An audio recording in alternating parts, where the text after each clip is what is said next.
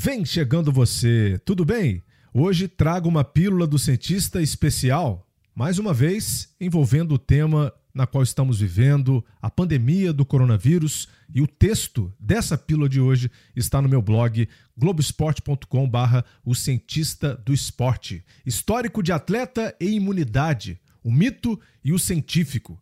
Na ideia geral, atletas passam a impressão de serem mais resistentes a infecções do que pessoas sedentárias.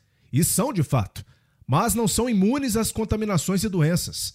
Muito menos ao coronavírus, personagem principal da pandemia que se instalou. Dois fatores influenciam nossas chances de contrair uma doença viral.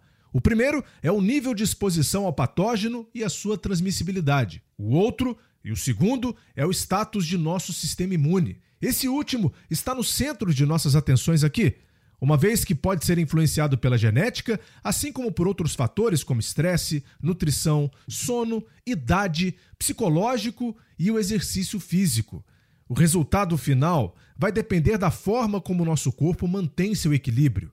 Entrando na resposta ao treinamento no atleta, existem algumas correntes de resposta a esse estímulo? A corrente da resposta positiva vem através da comprovação de que o exercício regular e moderado aumenta a eficiência do sistema imunológico no combate a infecções. Um estudo envolvendo 500 adultos mostrou que exercícios moderados de 1 a 2 horas por dia foi associado com um terço de redução do risco de infecções respiratórias comparado com indivíduos sedentários. É curioso que as doenças mais comuns em atletas de alto rendimento venham a afetar o trato respiratório superior, como resfriados e gripe, e em grau mais brando, é verdade.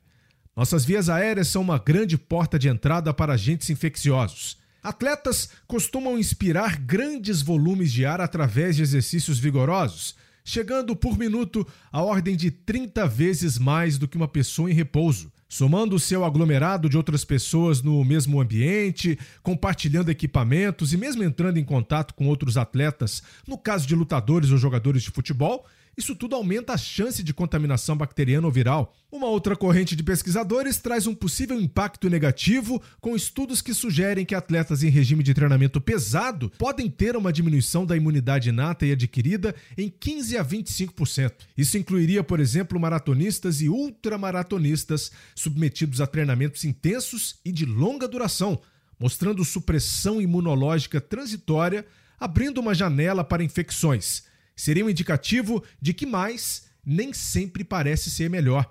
Um estudo clássico reporta um aumento de duas a seis vezes no risco de infecções do trato respiratório nas semanas seguintes a uma maratona ou ultramaratona. O crédito para essa piora nos números seria de responsabilidade do aumento de hormônios ligados ao estresse físico, como adrenalina e cortisol, que inibem a ativação de células de defesa. No entanto, em uma nova frente de estudos com um número pequeno de atletas de ski cross-country, não viu problemas imunológicos com 11 indivíduos submetidos ao treinamento intenso, mostrando correlação de menos dias enfermos no ano conforme maior era o volume de treinamento. Essa possível violação da integridade do sistema imune faz com que o organismo perca a condição de responder com prontidão a qualquer desafio externo. A reação inflamatória torna-se insuficiente. Do ponto de vista do treinamento, é preciso haver um controle entre carga externa e interna. A primeira é medida objetivamente através do volume, frequência, intensidade e duração do exercício, e a segunda, através da percepção de esforço e pela capacidade de recuperação ao estresse imposto pela atividade física. O técnico precisa trabalhar com intervalos bem definidos, de alta e baixa intensidade ou volume para proporcionar o descanso ao corpo, fundamental no processo de estabilização da função das células de proteção. O conceito de balanço energético ideal é outro ponto fundamental para a estabilidade imunológica, uma vez que existe relação direta com o metabolismo para o seu bom funcionamento. É o que os cientistas chamam de imunometabolismo. É necessário o atleta manter uma disponibilidade de energia otimizada para que as células do sistema imune sejam nutridas para enfrentar situações infecciosas. Uma depressão do sistema imunológico pode ser mais acentuada após exercício contínuo, prolongado, com mais de 90 minutos, por exemplo, de intensidade moderada a elevada e que pode compreender aí de 55 a 75% da capacidade aeróbica sem a ingestão de suplemento alimentar durante esse período. Claro que demos essa volta toda para ilustrarmos o que acontece com o sistema imunológico do atleta. E agora vamos ao título. Para esclarecermos a ideia, temos que pensar quanto tempo duram os efeitos do exercício nas nossas células de defesa e qual o impacto do envelhecimento também. Certamente não dura para sempre. O exercício condiciona nosso corpo, como vimos acima, e seu efeito residual vai diminuindo conforme o tempo passa. A mudança na composição corporal, principalmente com o aumento da massa de gordura, aliado ao sedentarismo, colocam tudo a perder. Se você tem 65 anos de idade, por exemplo, e só foi atleta na adolescência, você perdeu seus benefícios atléticos. Se você tem 40 anos e foi atleta de ponta até os 38, tudo vai depender de como você cuidou do seu corpo nos últimos meses. Como se alimentou? Está acima do peso? Começou a fumar?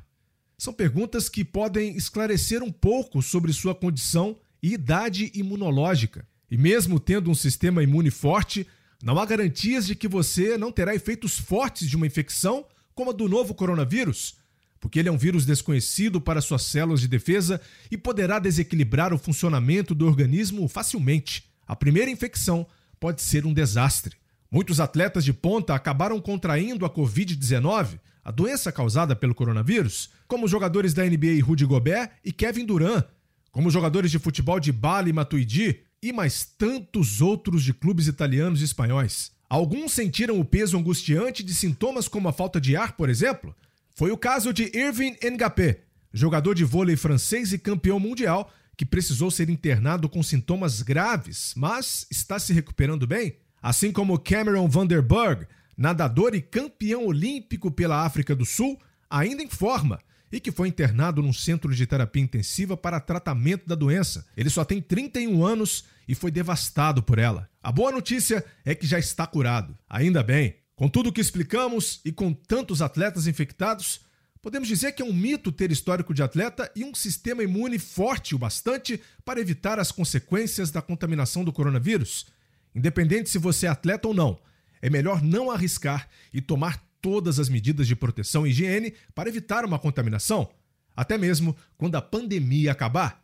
Muito obrigado pela visita e até o próximo. Vida longa aos cientistas!